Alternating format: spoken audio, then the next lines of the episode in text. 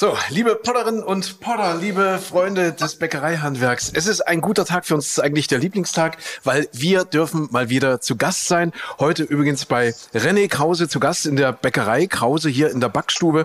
Äh, darüber sprechen wir gleich. Erstmal der Höflichkeit halber möchten wir uns vorstellen. Wir sind, äh, und das passt sehr, sehr schön zum Bäckereihandwerk, die Frühaufsteher im Radio. Und ja? frühmorgens geht natürlich nichts ohne ein frisches Brot oder ein frisches Brötchen Nein. und ein leckeres Stück Kuchen. Wir sind von Radio Dresden, André und die Morgenmädels, die Frühaufsteher quasi quasi. Und es ist so schade, dass es noch keinen Geruchspodcast gibt, Ja, weil ja. also schon allein hier reinzukommen, man muss immer, immer nur der Nase nach. Es ist so schön. Noch ein Sicht-Podcast, das sieht so toll aus. Also großes, großes Dankeschön schon mal vorab an den René Krause. Wie gesagt, wir sind heute zu Gast in der Bäckerei Krause in der Backstube. Und René, äh, die Backstube heißt K1 Mission Backen.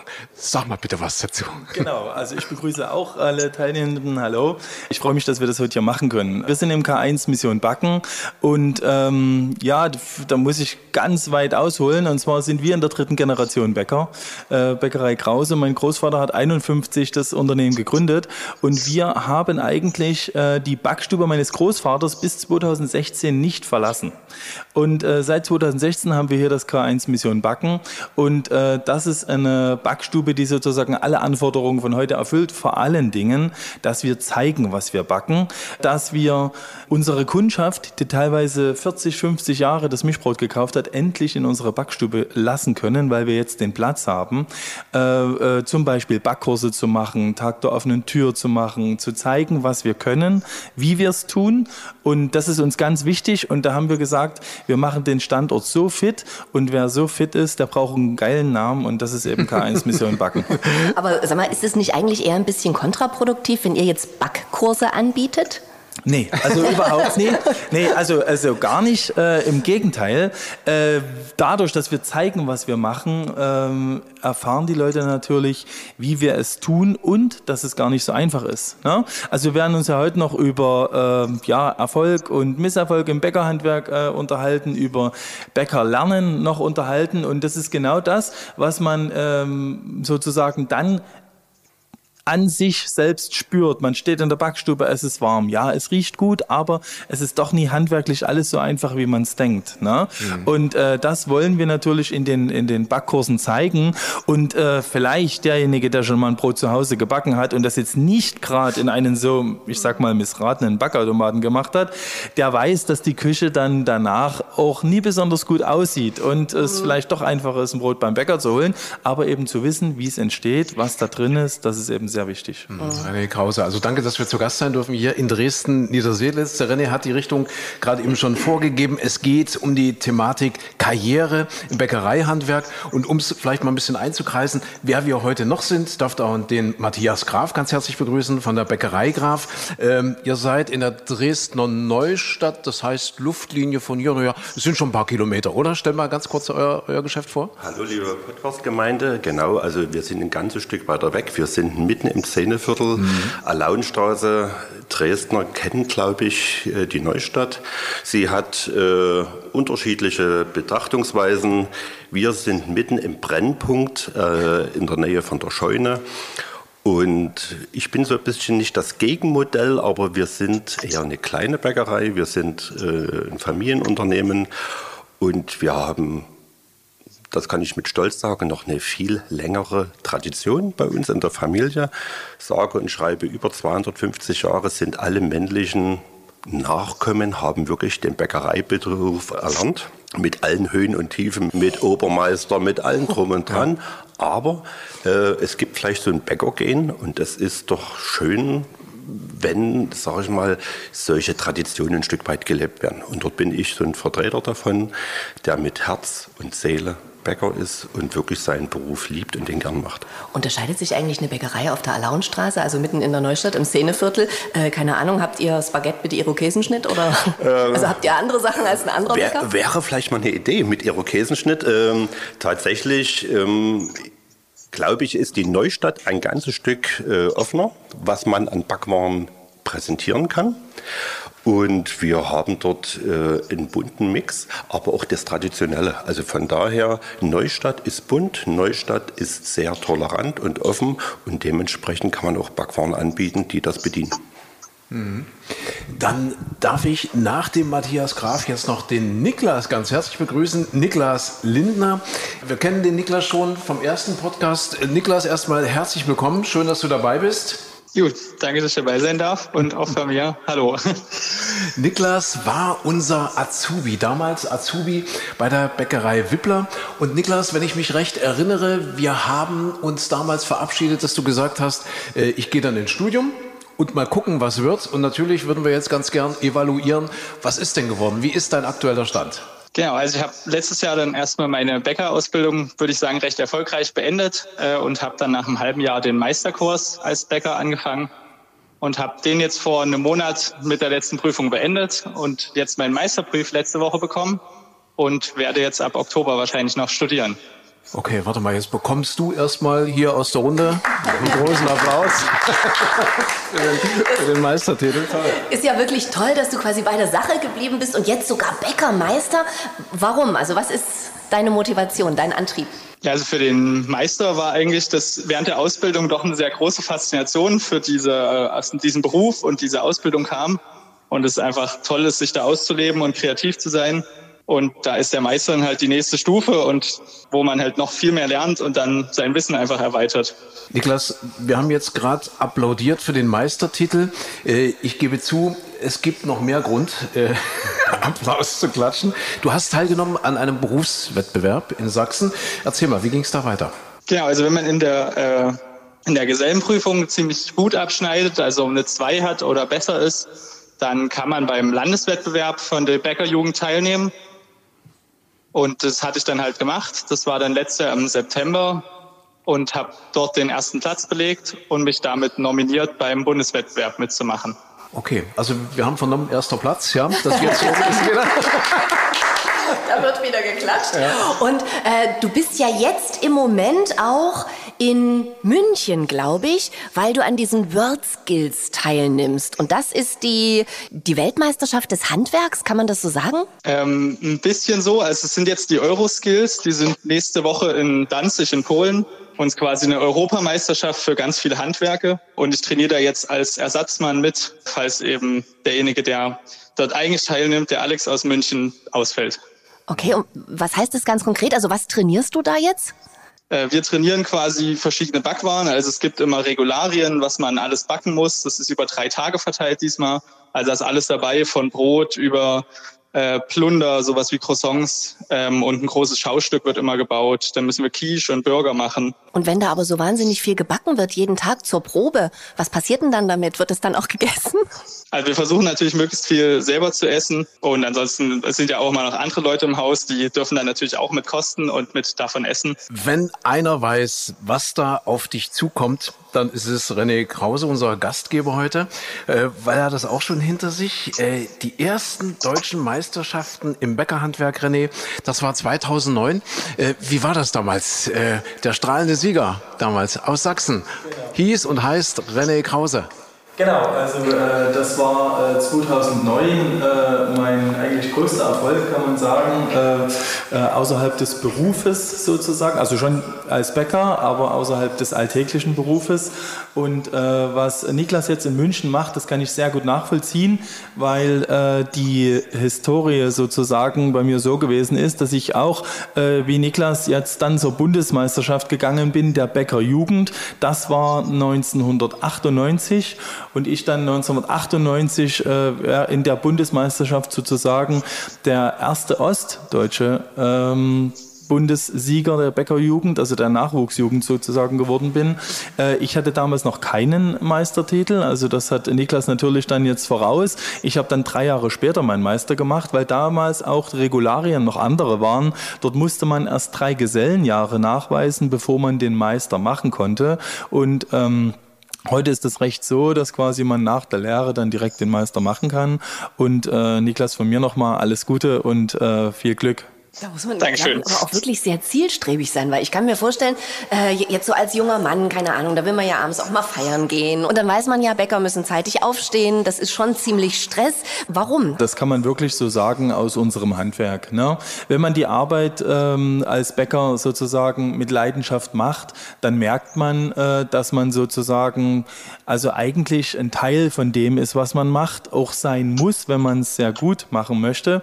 Und ähm, dadurch, dass ähm, man ja sozusagen immer mit verschiedenen Teigen, mit Konsistenzen, mit Temperaturen, mit Zeiten arbeiten muss, ähm, kann man eigentlich äh, das Brotbacken sozusagen mal als Beispiel genommen nicht so auf dem Reißbrett entwerfen, ne? sondern man muss wirklich, heute ist es, heute regnet es, heute ist es etwas kühler, morgen haben wir Sonne, Sonnenschein, dann ist es etwas wärmer und ähm, äh, Wassertemperatur, Mehl ist ja auch ein Naturrohstoff, ne? Äh, so, das ist auch nicht immer dasselbe. Und das sind so Sachen, das muss man so ein bisschen, naja, man muss das inhalieren. Man muss das wirklich, äh, wenn man das gut machen will.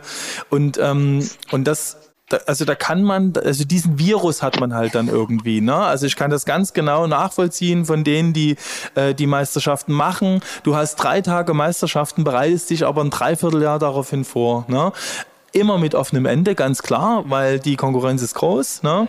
Und äh, wenn du dann einen Erfolg äh, gehabt hast, ja, ist es dann so, dass du natürlich dann deine innere Befriedigung findest und ähm, dann sagst, Mensch, was, was kann man jetzt noch machen? Und das hat ja auch immer damit zu tun, dass man, wenn man Erfolg hat, äh, natürlich auch darauf angesprochen wird, natürlich auch selbst persönlich darauf aufbaut, ne?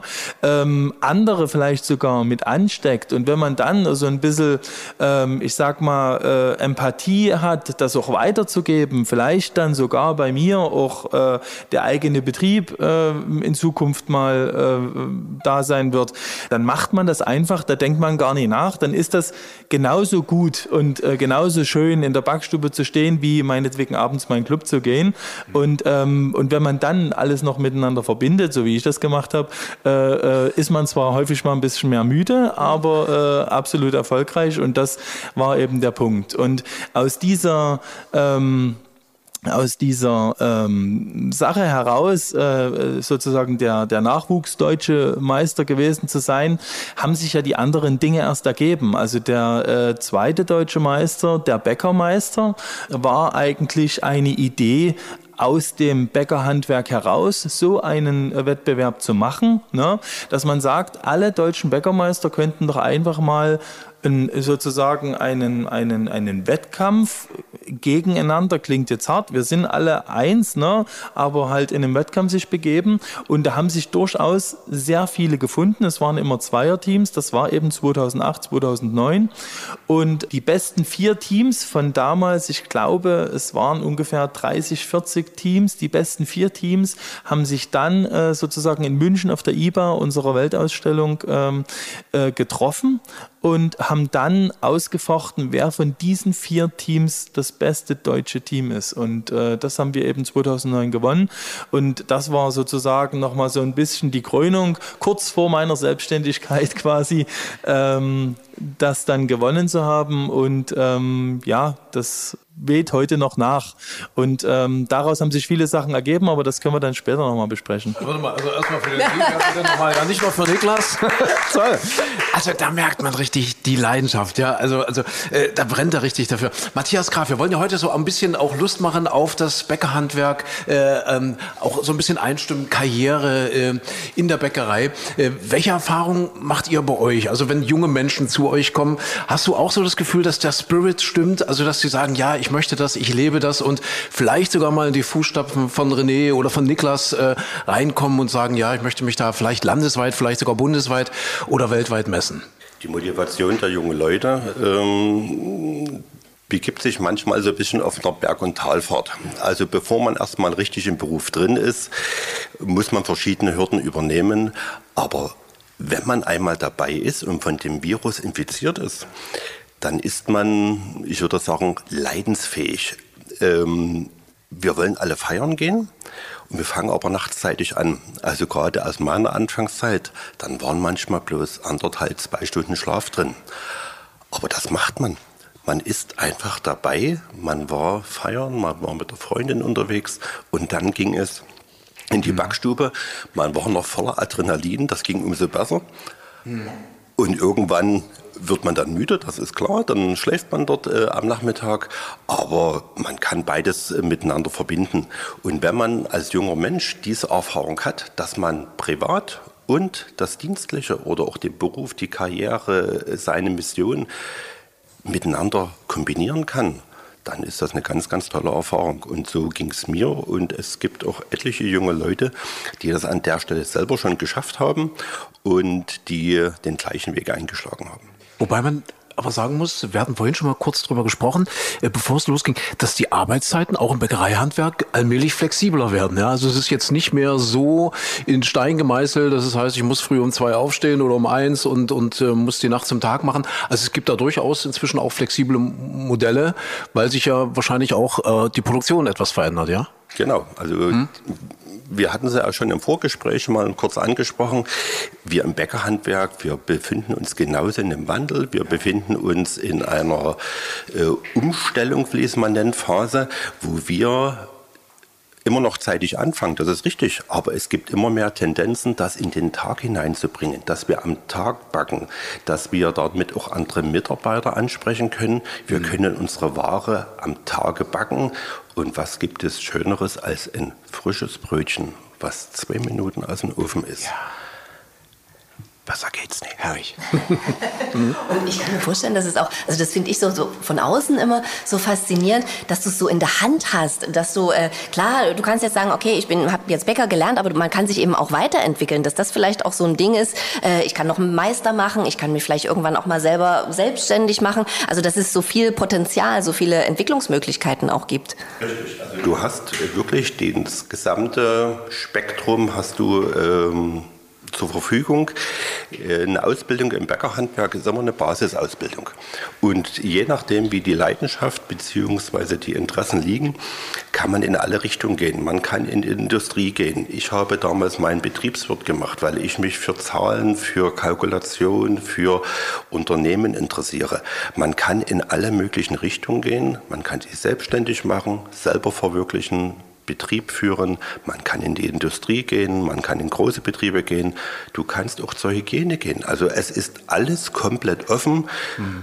Du kannst Produkte entwickeln. Wenn du für Nestle oder dergleichen so fit bist, dann entwickelst du die nächste große Süßigkeit oder Müsli oder weiß ich was. Äh, kannst du alles mit der Grundausbildung Bäcker machen, wenn du dich dementsprechend weiterentwickelst, ist aber, glaube ich, in jedem Beruf so. Mhm. Niklas, an dich nochmal die Frage, ganz konkret, jetzt nach München geschickt, ja, kurz bevor du dich in den nächsten Wettbewerb stürzt. Was macht für dich konkret die Faszination des Bäckerhandwerks aus? Also ich finde es eigentlich jedes Mal wieder faszinierend, dass man eigentlich nur Mehl und Wasser mischt, jetzt für ein Brot oder ein Sauerteig zum Beispiel.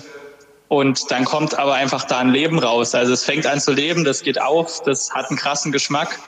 Und das ist jedes Mal wieder eine Faszination. Hm. Würdest du alles nochmal genauso machen? Bisher würde ich das, denke ich, schon wieder so machen.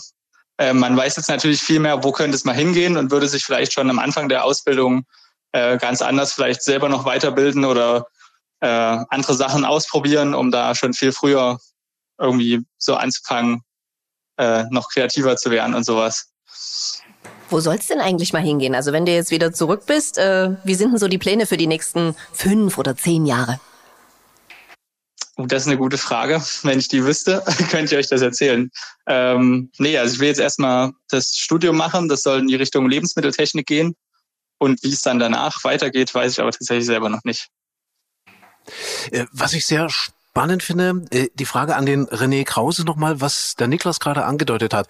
Also einerseits zu sagen, was ihn schon wirklich fasziniert, ist so diese Traditionspflege, also wirklich so traditionelle Rezepturen, zum Teil Jahrhunderte alt, zu bewahren. Andererseits auch neue Arbeitsweisen zu entwickeln, also nicht stehen zu bleiben, nach vorne zu gehen. Wie, wie schafft man das im Alltag? Also das ist ja, glaube ich, genau die Kunst, die ihr jeden Tag vollbringt. Also einerseits so in, in dieser Tradition zu bleiben, aber andererseits eben auch nicht stehen zu bleiben. Genau. Also indem man sich eigentlich verinnerlicht, und das äh, gilt ja für alle Dinge des Lebens, dass nur der Wandel beständig ist. Mhm. Ähm, bei uns in der Bäckerei ist es so, äh, dass wir natürlich ähm, deutschlandweit gesehen sehr viele regionale Spezialitäten haben. Ne? Wir haben hier in Dresden zum Beispiel den Dresdner Stollen, die Dresdner Eierschecke, aber auch, und das ist, ähm, ich sag mal, wirklich speziell für unsere Region, das einfache, ganz normale Roggenbrot, Roggenmischbrot. Ne? Äh, wir haben ja in Deutschland so ein Nord-Süd-Gefälle, ähm, ich sag mal, äh, und, und, und, und überall äh, sind sozusagen äh, andere Brotspezialitäten, die wir teilweise hier in, in unserer sächsischen Region gar nicht kennen, ähm, verankert. Und und ähm, die werden sich wahrscheinlich äh, auch über längere Zeit müssen die immer da sein. Aber alles, was darum passiert, ne, das verändert sich. Also wir verarbeiten jetzt äh, Chiasamen. Das kannten wir vor zehn Jahren noch nicht, sage ich jetzt mal. Ne, zum Beispiel äh, äh, diese so ein bisschen auch trendy Backwaren, wo man sagt, äh, wir machen mal was mit Cranberries oder mit äh, was weiß ich, mit getrockneten Kirschen, irgend so eine Sachen. Äh, oder was auch sehr äh, gerade in ist, sind so äh, Curry-Produkte, ne, wo man den Teig auch mit Curry zum Beispiel färbt, was dann mal ganz anders aussieht, was man mal anders flechtet. Äh, ich sage mal, das sind alles so Sachen, die quasi ja einer, einem, einem gewissen Trend unterliegen, was man auch mal machen kann, was man aber ganz äh, easy auch mal wieder weglassen kann, sozusagen. Und eben die saisonalen Geschichten, die werden auch immer bleiben. Gerade bei uns jetzt in Dresden ist es halt der Dresdner Stollen. Ne? Aber das Brot, auch jetzt nächste Woche, übernächste Woche haben wir ja dann Brotmarkt, vielleicht dort auch so einen kleinen Fokus nochmal mit drauf zu legen. Ähm, sag ich mal, das wird halt immer bleiben. Und ähm, wenn ich sage, beständig ist nur der Wandel, ist es eigentlich auch die Form der Unternehmen. Ne? Also Matthias hat das vorhin schon sehr richtig gesagt. Du passt dich an deine Umgebung an. Es gibt Bäckereien, die verkaufen nur äh, drei, vier Brotsorten Mehr haben die gar nicht. Die haben nicht früh um 6 Uhr auf, sondern die öffnen ihren Laden von 13 bis 16 Uhr. Also das sind schon so äh, Segmente in unserem Handwerk, die es durchaus gibt, wo man diesen, wir stehen früh auf und müssen immer nachts arbeiten und es ist immer nur dasselbe, schon mal mit ganz vielen Beispielen total entkräften kann. So. Und das ist genau das, äh, was aber bleibt, ist die Freude an dem Backen, die Freude an dem, was sozusagen passiert, an dem Tüfteln, an dem Kreativsein, an allem, was das Bäckerhandwerk ausmacht. Und ähm, wenn ich jetzt irgendwo hingehe, ähm, sei es auf eine Familienfeier, sei es zu Freunden, sei es vielleicht sogar zu irgendeinem Termin und der Bäcker bringt ein paar Kekse mit oder ein paar Stück Kuchen. Also das ist immer eine Faszination und man kann ein, wirklich, also das ist was ganz Normales, was ganz Alltägliches eigentlich, aber man bringt es einfach mit und da merkt man, wie man mit unserem Handwerk ganz einfach Menschen erreichen kann und mit Emma auch lass es jetzt mal ein Termin sein, auch mal einen ganz anderen Zugang hat. Das ihr ist seid, einfach so. Ihr seid Glücklichmacher. So, definitiv. Genau. Ja. Richtig. Ja. Und das ist ja auch wirklich Qualität. Also ich glaube, Brot ist ja auch immaterielles Weltkulturerbe. Genau. genau. Mhm. Also das ist ja, äh, ich sag mal gerade für Deutschland, ich würde mhm. fast sogar sagen auch für unsere sächsische Region, ähm, also ganz äh, bindend sozusagen. Was haben wir für Brot? Wie, wie stellen wir unser Brot her? Gerade eben auch die Verarbeitung von, von Roggen, äh, eben mit dem Natursauerteig und so weiter. Und äh, vielfach werde ich ja auch gefragt, wenn man so unterwegs ist, macht ihr das überhaupt noch selber? Äh, äh, wie geht das mit dem Sauerteig? Und das ist da alles kompliziert. Ne? Wenn man weiß, wie es geht, ist ja alles relativ einfach. Ne? Ähm, aber da muss ich sagen, oder dann antworte ich immer, ohne dass wir es selber machen, würden wir gar nicht diese Qualität bekommen. Und äh, gerade hier in Dresden ist es ja noch so, wir haben in unserer Bäckerinnung jetzt noch über 60 Betriebe. Das ist für eine Stadt mit 500.000, 600.000 Einwohnern relativ viel. Ne? Und dann merken wir in den Gesprächen mit den Kunden oder jetzt übernächste Woche auf dem Brotmarkt, weiß ich schon ganz genau, was wieder für Gespräche stattfinden und zwar ganz positive Gespräche, wo die sagen, Mensch, wir wissen, der Bäcker hat das, der Bäcker hat das. Dann sagen auch die Leute, naja, bei dem Bäcker kannst du nur Kuchen kaufen und dort schmecken die Brötchen ganz besonders. Und das sage ich, ich weiß nicht, ob das richtig oder falsch ist, aber ich mhm. sage, der Kunde beschäftigt sich mit seinem Bäcker und weiß, wie es bei anderen Bäckern schmeckt. Und das ist ja noch gesund. Also vielfach, wenn Hamburger zu uns kommen und eine äh, Führung machen über den Dresdner Stollen, dann sagen die bei uns, also sowas wie bei euch, das gibt's in Hamburg nicht mehr. Aber ich glaube, dass die das einfach nicht genug transportieren. Ich denke, dass es in jeder Stadt einen guten Handwerksbäcker gibt. In der einen mehr, in der anderen weniger. Wir in Dresden sind wirklich noch so ein bisschen die Backstube Deutschlands. Das wollen wir auch sein. Ne? Und äh, ja, deswegen machen vielleicht auch hier den Podcast. Ne? Ich habe noch keinen anderen Bäcker-Podcast gesehen. Ja, und gehört habe ich auch noch keinen anderen. Sehen Sie? Ja, ja. Matthias. Also gehört. Ja, nee, nee. Jetzt ist es Matthias, Matthias Graf, äh, wie oft hört man bei euch, oh, die guten DDR-Brötchen und so weiter? Ist das, ist das eigentlich eher, eher ein Schimpfwort oder freut ihr euch über sowas? Äh, Das DDR-Brötchen würde ich mal sagen, es weiß keiner mehr. DDR ist ist so lange her und Ja. wenn jetzt wirklich jemand kommt, ich weiß noch, wie ein DDR-Brötchen schmeckt, ich glaube nicht, dass sie die wirklich haben wollten. Wenn ich an die Geschichte meiner Eltern denke, wo dort an der Stelle die DDR-Brötchen gemacht wurden, die waren manchmal ganz schön klein. Also diese Glorifizierung der DDR-Brötchen, meine persönliche Meinung, ist es nicht mehr. Aber es lief wahrscheinlich so ein bisschen auf das Handwerk hinaus. Richtig, ne? Das aber das Handwerk ist es. Und dort muss ich dem René richtig beispringen, regelrecht. Es ist so eine, ähm, ja, eigentlich Lebenseinstellung von uns im Betrieb, auch von mir. Wir machen das, was uns schmeckt. Und Essen, Backwaren ist Stück Lebensqualität. Und alle Backwaren, die wir selber herstellen, die verkosten wir, die geben wir nur dann raus, wenn das wirklich unsere Backwaren sind. Und wenn, ich sag mal, wir haben jetzt eine junge Frau bei uns in die Familie mit reingekommen, äh, ich will nicht sagen Schwiegertochter, und auf einmal sagt die, weißt du, ich esse bei dir so viel, das habe ich vorher noch nie gemacht. Sag ich, wieso? Na, die Backwaren, die schmecken so. ja.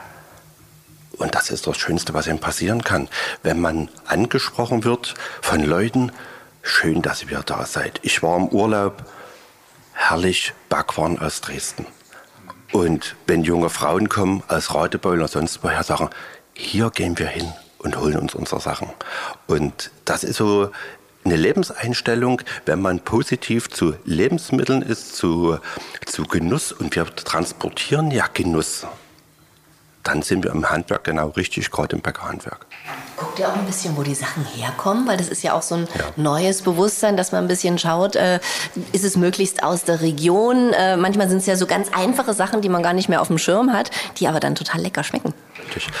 Äh, mit Cranberries und mit Zucchade wird es ein bisschen schwierig in der Region, äh, gerade wenn wir an den Stollen denken. Aber alle anderen Sachen legen wir schön Wert drauf und dort haben wir unsere Kooperationspartner, ob das die Dresdner Mühle ist, die konkret in der Region Vertragsbauern hat, wo wir unser Mehl herbekommen. Also wir sind in der Region verwurzelt und das ist uns ganz, ganz wichtig. Wenn wir Kaffee trinken, aus Dresdner Kaffeerösterei. Ganz selbstverständlich kommt hier aus Dresden. Der Kaffee zwar nicht, ist klar, aber wird hier hergestellt. Rohstoffe, wenn möglich, aus der Region. Ob das jetzt die Butter ist, ob das Quark ist, sodass wir unsere Region unterstützen und wir leben hier und das ist schon unser Anliegen. René, bevor wir gleich nochmal auf den Brotmarkt zu sprechen kommen, nochmal für alle Nichtbäckerinnen und Nichtbäcker, die jetzt in diesem Podcast sind, was macht eigentlich ein richtig gutes Bäckerbrot aus? Also ein richtig gutes Bäckerbrot, ähm, sage ich mal, sieht man schon am, am Anschnitt oder wenn man sozusagen äh, ja die Krumme, wenn man das Brot halbiert und man äh, tut es so ein kleines bisschen zusammendrücken, dann kommt schon dieser säuerliche, also positiv säuerliche, äh, ich gehe jetzt mal vom Roggenmischbrot aus, Ja. ne? ähm, äh, Brotgeruch raus und das macht schon, äh, also das ist schon, dann will man schon sofort reinbeißen. ne? So, riech wenn man wenn man dann noch, wenn man dann noch äh, dem Brot eine sehr gute braune, relativ, also für mich selbst relativ äh, drei bis vier Millimeter dicke Kruste entlocken kann oder wenn man das dann noch sieht, ne, ähm, dann ist das eigentlich schon, ich sag mal, mehr als die halbe Miete. Ne? Und äh, wenn man ein sehr gutes Brot hat, äh, dann reicht eigentlich auch Butter und Salz. Also mir geht das so, ne? wo ich dann sage, ich brauche dann auch nichts mehr. Und äh, das Bäckerhandwerk, und da rede ich jetzt mal vom deutschen Bäckerhandwerk, hat es eigentlich geschafft, ich sag mal bis vor Corona, dass wir als separate Speise auf Speisekarten von sehr guten Restaurants wird Brot serviert Brot als Highlight sozusagen, verschiedene Sorten mit nur so ganz kleinen Dips. Ja. Das haben wir geschafft. Jetzt ist das so, jetzt müssen wir wieder ein bisschen Anlauf nehmen, ne, dass wir wieder auf die Speisekarten kommen. Also da ist eben nie nur das Würzfleisch, nie nur die Suppe, nie nur und so weiter, sondern wirklich Brot als Genussmittel, als separate Speise. Und das war für mich so, wo ich sage, wir haben Jahrzehnte gearbeitet, nie nur der Alltagsbäcker zu sein sozusagen, sondern wirklich von guten Köchen und auch die Verbindung Kochbäcker wahrgenommen zu werden. Und jetzt haben wir es geschafft, sozusagen mit unserer Brotgüte in Deutschland auf so eine Speisekarte zu kommen. Das ist was ganz Besonderes. Also das vielleicht. Und aber was es noch ganz besonders ausmacht, ist, wo kaufe ich das Brot? Also nicht nur ist das Brot gut, sondern wo kaufe ich das Brot? Und wenn ich zu dem Brot Informationen bekomme von der Fachverkäuferin im Bäckerfachgeschäft an der Ecke sozusagen, ne? wenn ich ähm, auch vielleicht mal sagen kann, na, also der Handwerksbäcker ist eben nicht so uniform. Wenn ich sagen kann, also ich mag eher so ein bisschen persönlich die Brote, die etwas dunkler sind. Aber es gibt ja auch viele, die sagen, nee, ich will eher ein helleres Brot von derselben Sorte. Wenn man dann vielleicht sagen kann, ich nehme so das zweite von links. Das ist da eigentlich auch was, wo man ja. sagt, Mensch, äh, du kommst ins Gespräch, du weißt, wo du kaufst. Wir kaufen unsere Rohstoffe in der Region, wie es der Matthias eben auch richtig sagt. Wir arbeiten nahezu ausschließlich mit der Dresdner Mühle zusammen, mit regionalen äh, äh, Lieferanten sozusagen. Und wenn dann der Kunde das auch so macht, dass er regional einkauft, weil es ja auch von unser Produkt erfordert er das, ne? Äh, dass er auch regional einkauft, dann haben wir ja die Kette schon wieder geschlossen. Und das ist eigentlich das, wo ich sage, das macht auch ein gutes Brot aus. Also natürlich der Geschmack, natürlich das Aussehen, natürlich die Haltbarkeit, alles was dazugehört, aber wie kaufe ich das Brot, mit welchem Gefühl, wo kommt es her? Ist das bei mir 50 Meter um der Ecke der Bäcker oder habe ich es vielleicht nur nebenbei aus dem Supermarkt gekauft? Mhm. Das ist für mich schon vom Grundgefühl her, selbst wenn das ein gutes Brot wäre, ist das nie die Vollkommenheit. Ja auch eine Frage der Wertschätzung. Also so, ja. so, so, keine Ahnung, im Supermarkt nimmst du schnell mal ein Brot mit, dann isst es ein Stückchen an, den Rest schmeißt du weg, weil es verschimmelt ist. Also so erlebe ich das ganz oft. Aber wenn du richtig zum Bäcker gehst und dir sagst, okay, was essen wir heute Abend? Machen wir einfach mal so Schnitte mit ein bisschen Butter ja, oder was auch immer man, dann kaufst du auch ein richtig tolles Brot. Da ist man auch gewillt, da mehr Geld für auszugeben, aber dann ist das richtig ein vollständiges Essen. Also, also richtig eine, eine Mahlzeit und ein Fest und da bleibt auch nichts von übrig und da wird auch erst recht nichts weggeschmissen. Ganz genau. genau. Aber weil du gerade fest sagst, Brot fest, Brot Markt. Ja, richtig, Ach. darauf wollte ich nochmal hinaus. Thema. Genau. Ja, ja, ja stimmt. Ja. Nochmal genau. für alle Nichtbäckerinnen und Nichtbäcker oder für alle, die vielleicht mit dem Brotmarkt noch gar nichts anzufangen wissen, da muss man gewesen sein, da muss man hin. Absolut, weil da gibt es natürlich vielleicht auch das einfache Roggenmischbrot, aber dort sind wir, ich glaube, 10, 12 Bäcker, wir, also der Kunde sieht die Bäckergemeinschaft und die Bäcker, ich sage das mal ganz salopp, die hauen richtig dort was raus. Also wir machen zum Beispiel nur Brote, die es bei uns im normalen Verkauf gar nicht gibt. Ne? Bei uns sind das so Brote des Monats, die sehr gut ankommen. Die haben wir über die Jahre die Rezepte gesammelt, wo wir wissen, Mensch, das ist, das will der Kunde. Ne? Und ähm, wir backen die Brote direkt nur für den Brotmarkt, weil nur diese zwei Tage ist der Brotmarkt auf dem Neumarkt in Dresden. Und wenn ein Bäcker in Dresden die Chance hat, direkt unterhalb der Frauenkirche sein Brot zu verkaufen an einem kleinen Markt mit direktem Kundenkontakt unter seinen Kollegen, dann nehmen wir das wahr. Und es gibt es schon sehr, sehr lange. Es ist sehr, sehr erfolgreich. Und äh, wir wissen, dass Kunden sogar aus Berlin zum Brotmarkt in Dresden kommen, die sich extra informieren, wann ist der Brotmarkt. Wir haben da auch mittlerweile schon so eine, eine Routine. Und da kommen wir nach Dresden und dann sagen die, jetzt kaufen wir das Dresdner Brot. Bei uns in Berlin gibt es das nicht mehr. Niklas, du sagst es bitte auch in München weiter. Ja, Brotmarkt in Dresden. Niklas Lindner, äh, gerade in Vorbereitung auf die World Skills in München. Äh, wird heute bei dir noch Brot gebacken? Ja, wir sind eigentlich gerade nebenbei schon am Backen. Also oh. Brot gibt's heute nicht, aber ganz viel Croissants und Plunderteilchen. Ähm, die wandern gerade aus dem Ofen, glaube ich. Okay. Bist du denn eigentlich zum Brotmarkt dann selber wieder hier? Ähm, da sind wir tatsächlich noch in Danzig, also kann ich leider nicht kommen. Okay, okay. Schade. Niklas, äh, von hier alles, alles Gute, die besten Wünsche. Äh, Ich glaube, alle, die diesen Podcast hören, schließen sich dem an. Niklas Lindner, wir drücken die Daumen und bin gespannt. Beim nächsten Podcast werten wir das dann mal aus. Ähm, möchte mich auch ganz herzlich bedanken bei Matthias Graf, bei René Krause. War sehr, sehr spannend heute. Wir haben viel gelernt. Äh, Dankeschön auch nochmal. Äh, diese Maßnahme wird mitfinanziert durch Steuermittel auf der Grundlage des Sächsischen Landtags. Also der hat einen Haushalt beschlossen, sodass dieser Podcast äh, damit und davon auch unterstützt wird. Ein herzliches Dankeschön an alle Beteiligten. Ich hoffe, es hat euch auch ein bisschen Spaß gemacht. Und jetzt essen wir noch ein bisschen Brot, ja? Absolut. Absolut. da recht vielen Dank. Okay.